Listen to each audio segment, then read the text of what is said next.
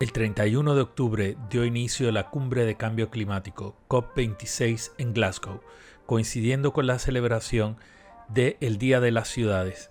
¿Cuáles son algunos de los retos que enfrentan las ciudades ante el cambio climático? El 55% de la población mundial vive en ciudades y se proyecta que para el 2030 un 60% de la población vivirá en ciudades. Conceptos muy estudiados como el de la isla de calor, que es una condición habitual en las ciudades, se exacerban con el cambio climático. Factores que inciden y afectan las temperaturas de las ciudades son el talar árboles, produce un aumento en temperaturas, evaporación y CO2, impermeabilizar el suelo, aumenta el riesgo a inundación y reduce la capacidad de manejo de escorrentía.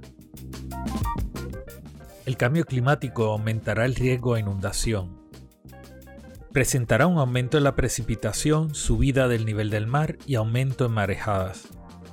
Poblaciones costeras están en mayor riesgo por efecto combinado de marejada, lluvia y aumento en el nivel del mar.